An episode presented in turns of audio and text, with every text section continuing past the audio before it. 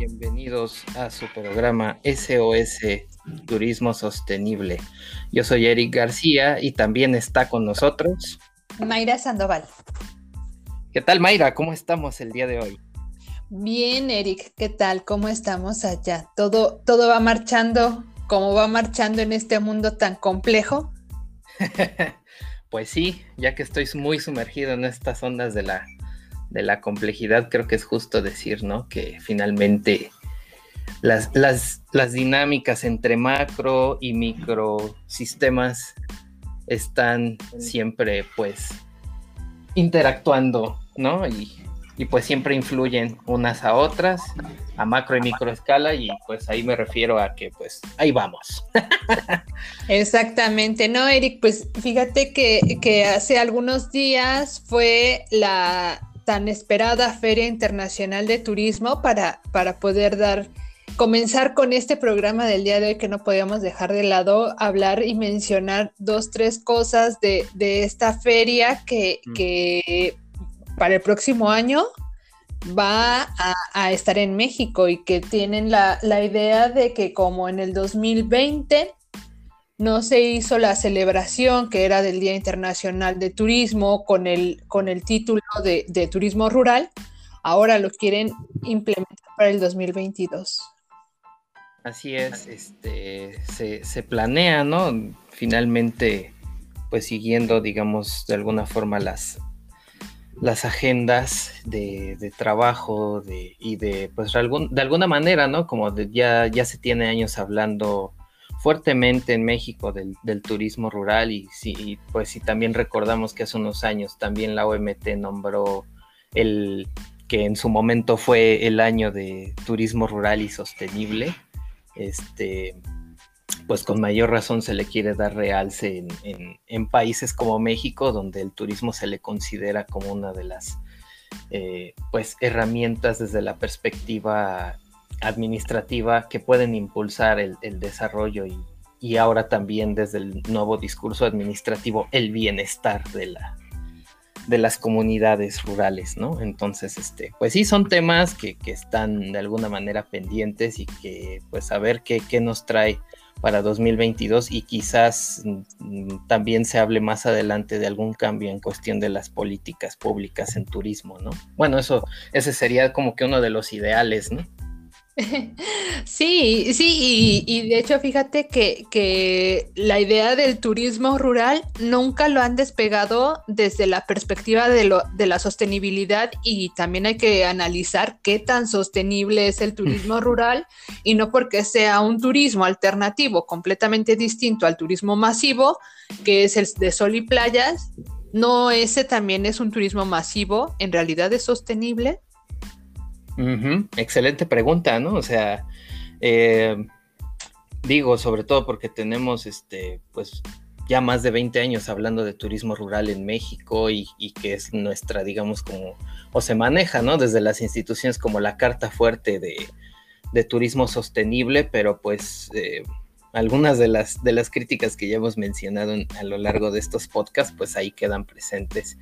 Y yo creo que una de ellas, y, que de alguna manera están vinculadas con el tema de hoy es esto de que está inmerso en las agendas incluso internacionales y se menciona también en la Agenda 2030 para Desarrollo Sostenible, que es la cuestión del el género.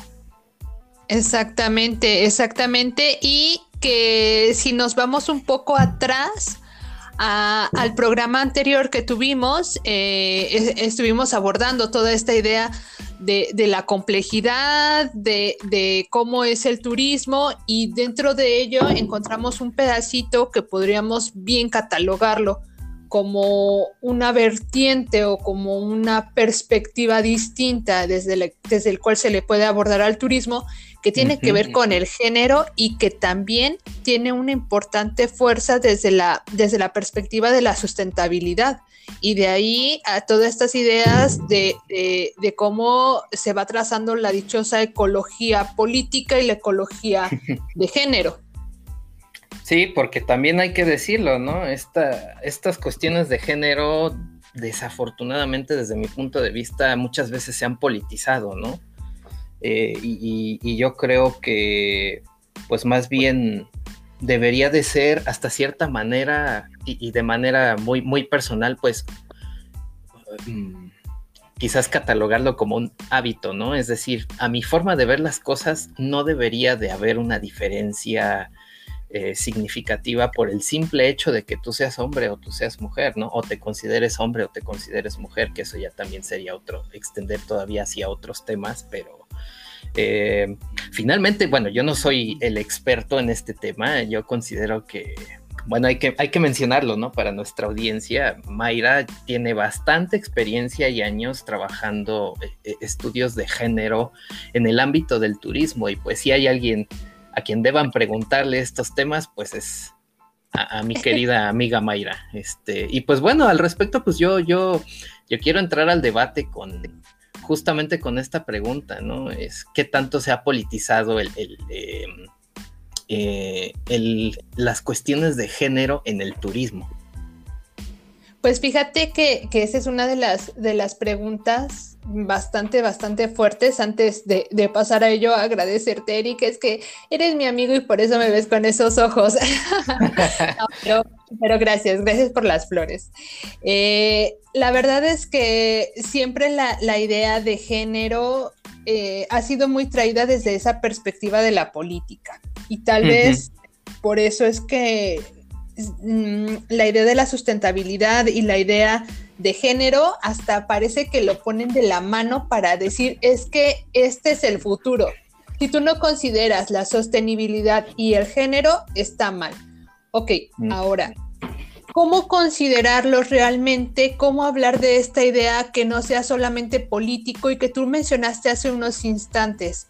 La idea de eh, los, por ejemplo, los objetivos de desarrollo sostenible en el que ponen concretamente género y uno de los, de los objetivos tienen esa, esa categoría, ¿no? Y que precisamente se considera con esta, con esta parte de, ok, está ligado con los roles de género, tenemos esos papeles que, que nos hablan de una tradición en la que el hombre y la mujer se distribuyen las labores, tanto del hogar como las labores económicas, las labores culturales y sociales, eh, y, a partir de ahí es como se empieza a trazar esta idea de la, de, la, política, ¿no? De cómo va creciendo y a la parte del turismo se le va relacionando a ello. ¿Por qué? Porque precisamente al turismo se le, se le considera una actividad desde una perspectiva meramente económica, se le considera a una, como una actividad que es de servicios y los servicios están, eh, digamos que puestos con las mujeres. ¿Por qué? Porque mm. son, son labores que no necesitan, mm, digamos que, una experiencia o digamos que un conocimiento tan fuerte de algunas otras actividades y que de hecho una gran parte de, de digamos que de las de, de, los trabajos, de los empleos que están ligados al turismo, hay muchas personas que no necesitan tener una capacitación ardua para poder ingresar. Entonces, por eso se le ha catalogado de, manera muy, yo creo que demasiado mal, porque eh, para, el turismo siempre hay que tener ciertas, ah, ciertos conocimientos, ciertas habilidades, y no cualquiera puede, puede aventarse, y por eso es que el turismo está tan mal planeado. Bueno, yo creo que este, pues hablando, ¿no? Por ejemplo, de estas cuestiones de, turismo convencional, turismo y género, eh, y también vinculándolo un poco a la cuestión de la precariedad laboral. Si nos fijamos, e incluso pues, si el discurso es eh, cambiar o, de alguna manera romper los paradigmas en cuestión de los roles que, que se deben de tener en cuestión del género, pues yo creo que el turismo convencional no está abonando mucho a esto. ¿Por qué? Porque si nos fijamos, por ejemplo, en los hoteles, las que trabajan en las áreas operativas son mujeres. Eh, por ejemplo, las camaristas, eh, las meseras y que muchas veces pues no tienen un sueldo, salario digno. Eh, alguien que ha trabajado mucho estos temas y que quizás habría que pensar más adelante en que sea también nuestro invitado, pues es el señor Ernest Cañada, ¿no? Que, él tiene una vasta experiencia también en estas cuestiones de, de turismo y género en el ámbito del turismo convencional. Este, y pues que a mi forma de verlo es, es que hay muchas eh, eh, injusticias y que a mi forma de verlo también distan mucho de, realmente romper ese paradigma, ¿no? Eh, no sé cómo lo veas tú. Sí, claro, y, realmente em, acaban de sacar este Ernest Cañada un, un un manual o un libro bastante, eh, digamos que dinámico, porque te, muestran algunas fotografías, tiene muy buena estructura y es una parte de, un informe en el que ellos trabajaron con respecto a algunas empresas, de cómo, cómo las mujeres están en esos, precisamente en esas partes operativas y esa importancia que, que tienen y que aparte de eso está, pese a que es un sector en la que la mayoría, el turismo es un sector en el que la mayoría de los puestos están ocupados por mujeres, aún así está muy mal valorado y se le paga más al hombre que a la mujer. Ahora, otra de las cosas que, podríamos decir, el turismo alternativo tampoco está muy lejos, Eric, de, contribuir al, digamos que a una equidad de género. Simple sencillamente, cuando hablamos del turismo en las comunidades, bueno, pues las mujeres son las que cocinan y las que limpian las casas y los hombres son los que dan las guías, los que hacen los guías intérpretes o las guías turísticas, los recorridos, están a cargo de los hombres. Entonces es regresar a lo mismo, todo lo que tiene que ver con hogar, con mantener la comida o el espacio como una habitación, tiene que ser hecho por la mujer. ¿Y quién lo, quién lo dirige? Ah, pues un hombre. Un hombre es el que está en, las, en la cabecera, en la parte directiva. Y también quienes dan los recorridos son los hombres. Entonces, es, algo que también es, mm, digamos que interesante ir viendo cuáles son esos mismos patrones y que de hecho va, a, sonar esto un poco extraño, pero hay una investigación que se estaba haciendo en la Ciudad de México en la que estaban buscando por qué en, la Ciudad de México, para, para nuestros escuchas que, no son de México, bueno, en la ciudad hay muchos locales o muchos, um, digamos, de puestos de comida que están fuera. Entonces, en este estudio, eh, este investigador decía por qué los hombres son taqueros y por qué las mujeres son quesadilleras. sí. Entonces es esto mismo de, cómo se van repartiendo los roles, las actividades que es propio de la cultura, no solamente mexicana, sino de la cultura también latinoamericana y de la cultura de cada uno de los países que tienen esta, estas características en la que hacen una distribución en la que las mujeres son meramente operativas para el caso concreto de turismo y que eh, en la mayoría así es.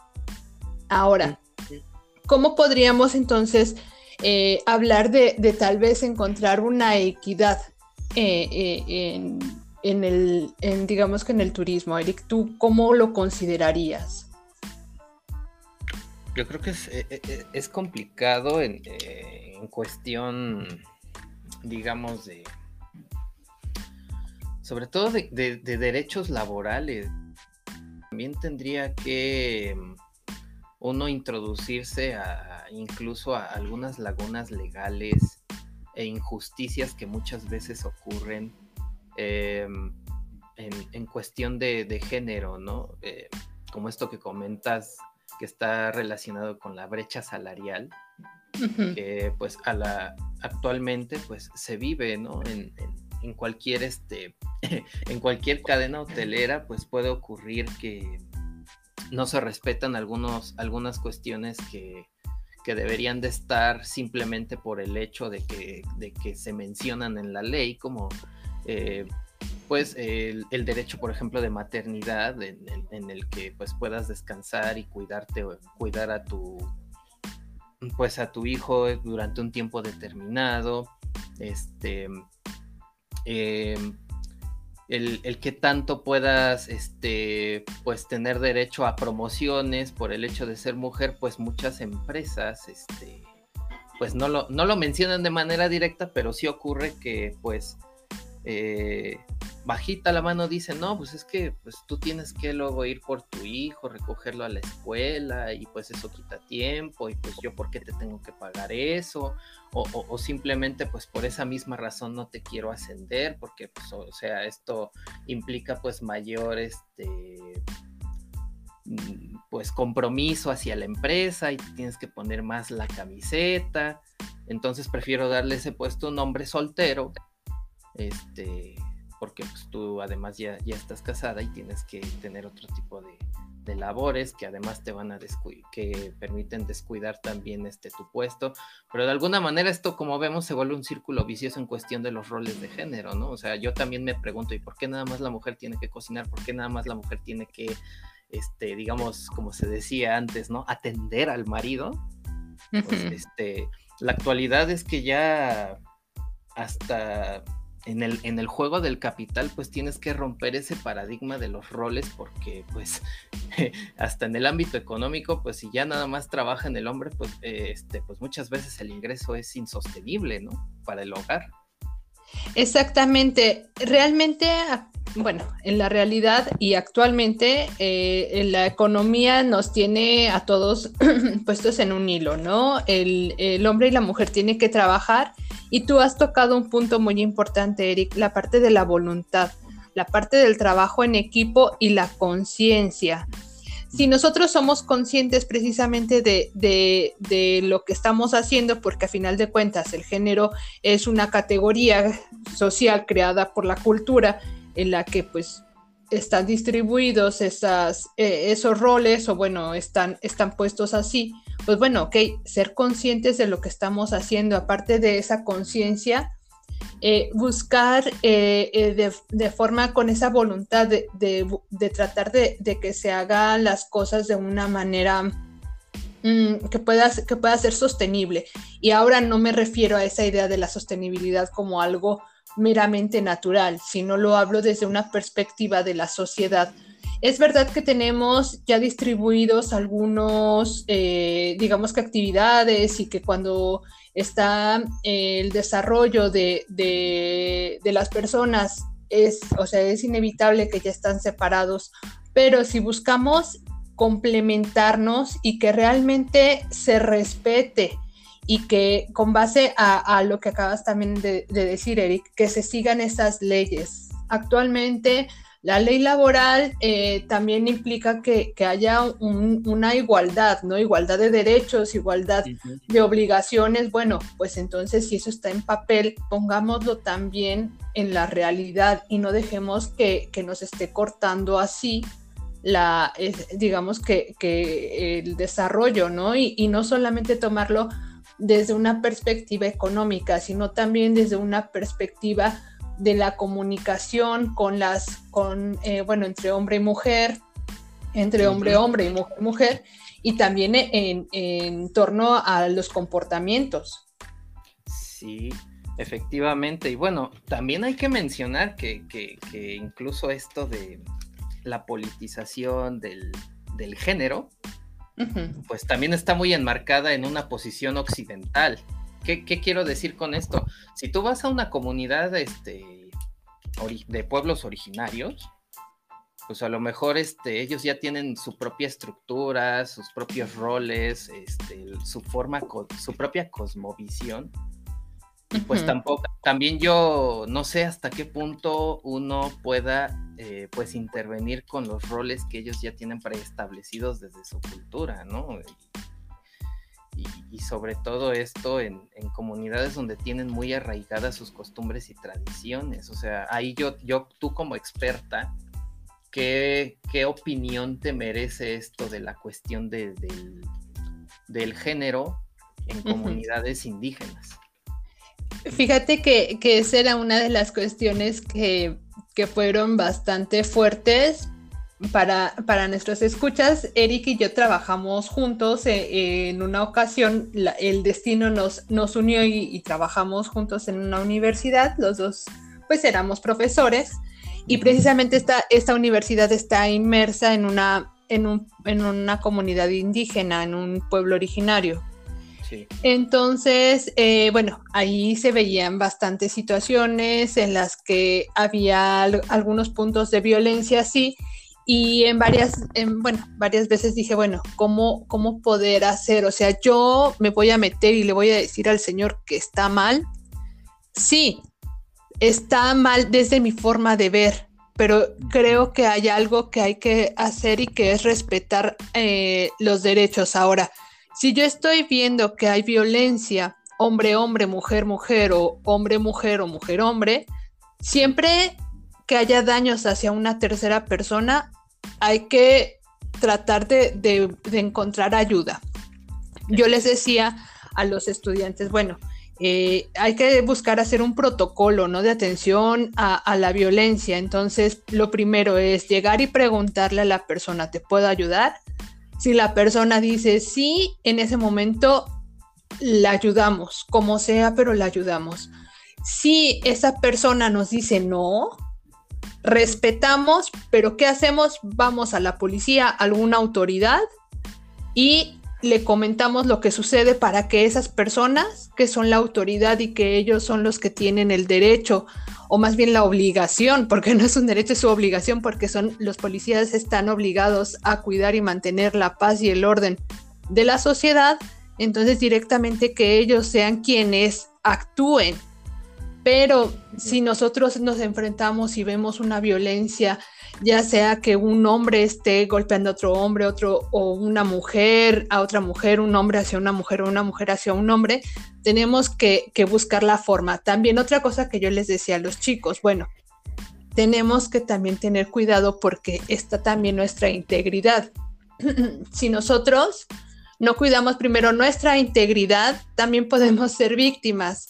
Entonces, si esa persona tiene un arma o algo, no podemos hacer, no podemos acercarnos más que buscar ayuda para que pueda alguien más ayudarnos. Ahora, si esto lo trasladamos, esta idea la trasladamos, por ejemplo, a los pueblos originarios, a las comunidades rurales en las que nosotros estamos desarrollando alguna actividad turística, también es importante concientizar a, a, la población, en especial la que está inmersa en la actividad turística, cuáles son, eh, eh, digamos que, los puntos de seguridad y que si nosotros buscamos ofrecer seguridad al turista, también tenemos que exigir seguridad.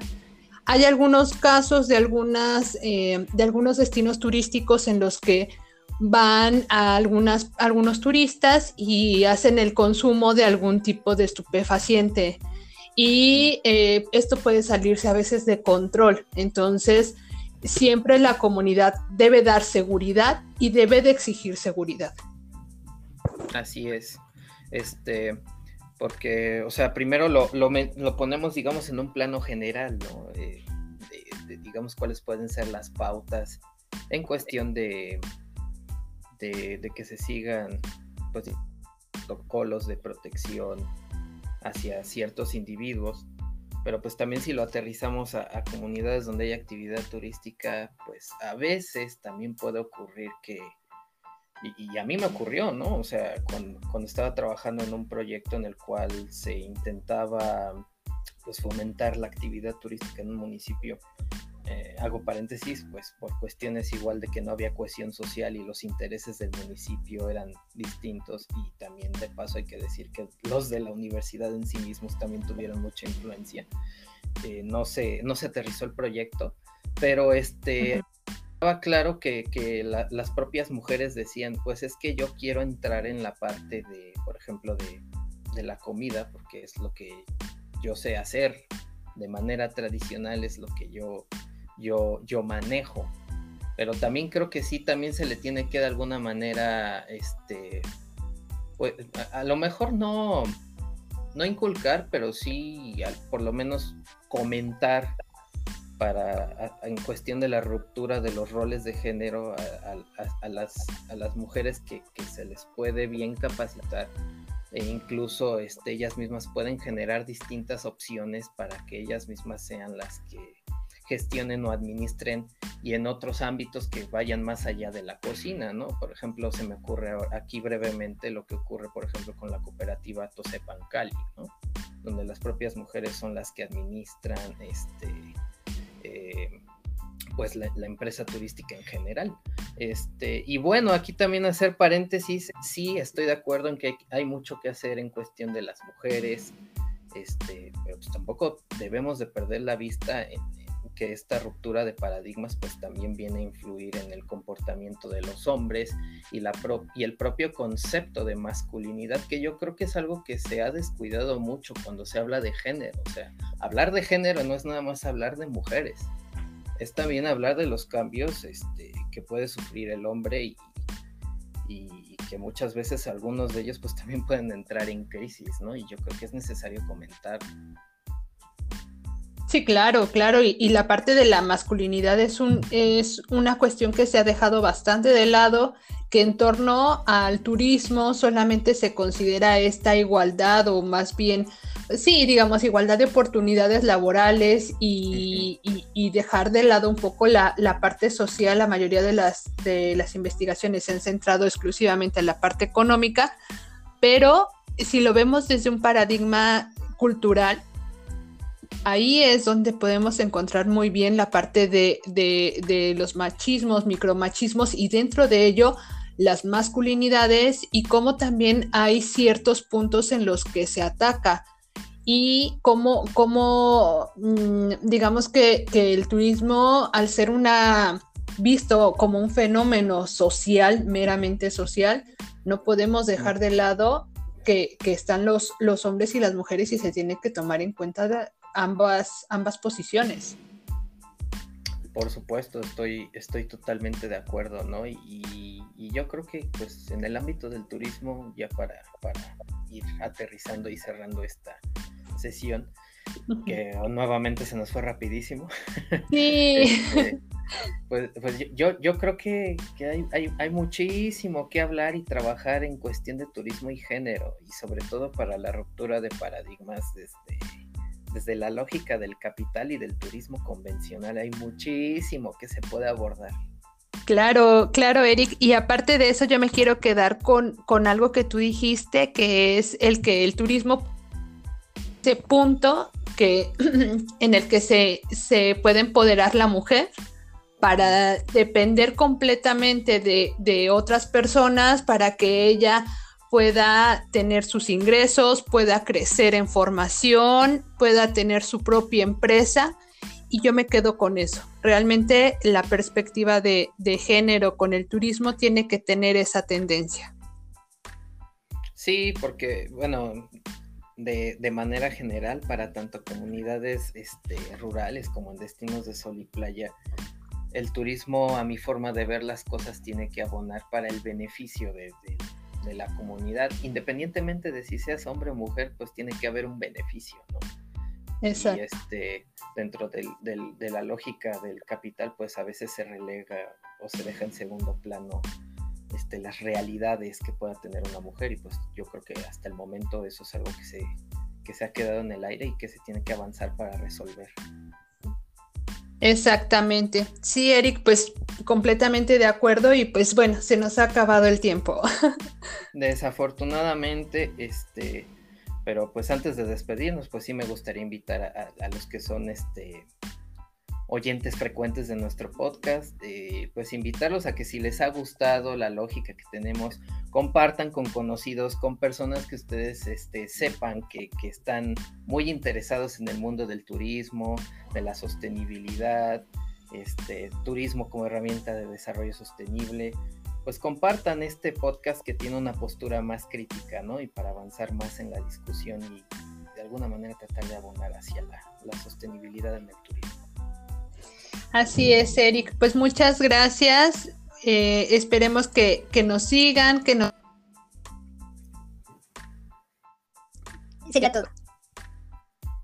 Pues bueno, está, hasta luego. Pendientes. Hasta el próximo podcast.